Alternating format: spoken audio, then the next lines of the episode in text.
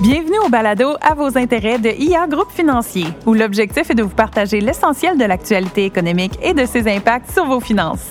Mon nom est Ashley et cette semaine, on parle de la hausse anticipée du prix de l'essence à l'arrivée des vacances, hasard ou stratégie des pétrolières? Alors bonjour Sébastien. Salut Ashley. Alors on est live au, siège, social. Dans le lounge, l'espace lounge qui est exceptionnel. Lounge. Oui, absolument. On est pas mal bien installé. Alors là, on va faire des petites bouchées pour l'été. Alors si on commence, est-ce que c'est vrai que l'essence augmente toujours à la veille des vacances estivales? Ben on dirait que oui, mais en fait, non, c'est un mythe. Puis ça veut pas dire que l'essence augmente jamais pendant les vacances, là, mais il y a des études qui ont été faites dans les dernières années, puis les médias en parlent souvent chaque année. Là. Euh, le CAA qui avait démontré que le prix de l'essence, il y a autant de chances de baisser que d'augmenter que de rester stable pendant les vacances. Fait que c'est un mythe. Euh, il y a quelques facteurs qui, qui impactent le prix de l'essence. Euh, généralement, tout ce qui est géopolitique, on avait la guerre en Ukraine l'année passée, qui était un bon exemple.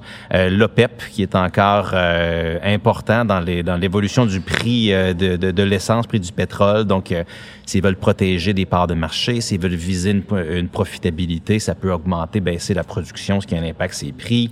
les tensions à l'international, la Chine, les anticipations économiques, il y a, il y a un paquet d'affaires qui déterminent ça, puis ça peut arriver au printemps, l'été, l'automne ou l'hiver, qu'il y a des chocs. Donc, euh, c'est pas directement lié. Mais si on veut s'approcher quand même d'un petit lien avec les vacances, c'est tout ce qui est la dynamique de l'offre puis la demande. La demande pour l'essence a tendance à augmenter l'été parce que les gens euh, se déplacent plus. Ça, c'est répertorié, c'est connu.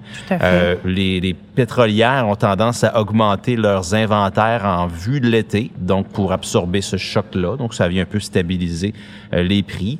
Mais euh, justement, il y a, d'autres facteurs comme ça, les investissements en exploration. Vous savez, maintenant, c'est les États-Unis qui sont le principal producteur de pétrole au monde. Oui. Donc, sont indépendants de l'OPEP. Donc, c'est des entreprises privées qui investissent, qui développent. Donc, il y a des aspects cycliques, les marges de profit. Il y a un paquet d'affaires là-dedans, mais euh, je vous dirais que c'est euh, normal que les, que les voyageurs demeurent toujours inquiets en chaque début d'été euh, avec le budget pour l'essence, parce que toute hausse du prix de l'essence, ben, on va à la même place, on se déplace pas plus ou moins. Donc, ça veut dire qu'on a juste moins d'argent dans nos poches après, ce qu'on appelle des dépenses discrétionnaires ou dépenser sur les choses qui sont intéressantes.